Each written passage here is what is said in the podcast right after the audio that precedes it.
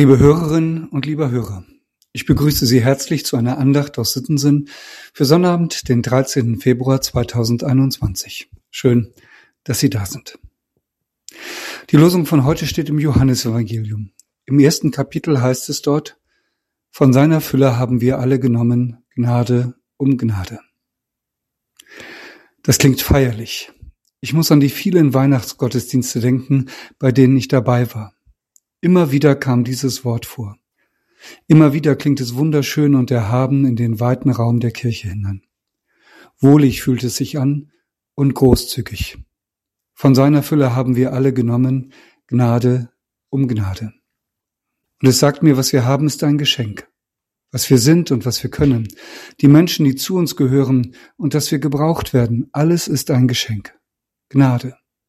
Und dass Gott uns liebt, dieser große Gott, der das Universum geschaffen hat, er will uns, dich und mich. Gnade.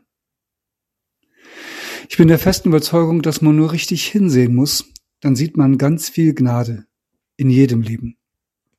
Ich möchte eine Geschichte erzählen. Von einem frommen Rabbi ging die Sage, dass er jeden Morgen vor dem Frühgebet zum Himmel emporsteige. Ein Gegner des Rabbi, ein frommer Gelehrter, lachte darüber und legte sich vor dem Morgengrauen auf die Lauer.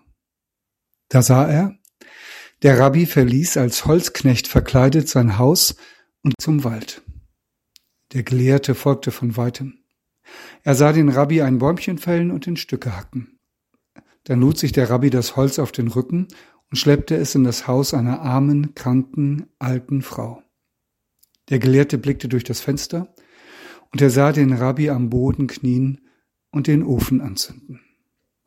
Als die Leute später den Gegner fragten, was es denn nun mit der täglichen Himmelfahrt des Rabbis auf sich habe, sagte er still und auch beschämt. Er steigt noch höher als bis zum Himmel. Für die Frau ist es eine Gnade, dass der Rabbi ihr hilft. Für den Rabbi ist es eine Gnade, dass er das kann. Und für den Gegner ist es eine Gnade zu entdecken, dass es einen Himmel auf Erden gibt. Es gibt so viel Gnade in unserem Leben, dass man manchmal schier platzen könnte vor lauter Glück. Manchmal merke ich aber auch erst im Nachhinein, mit wie viel Gnade Gott mich beschenkt.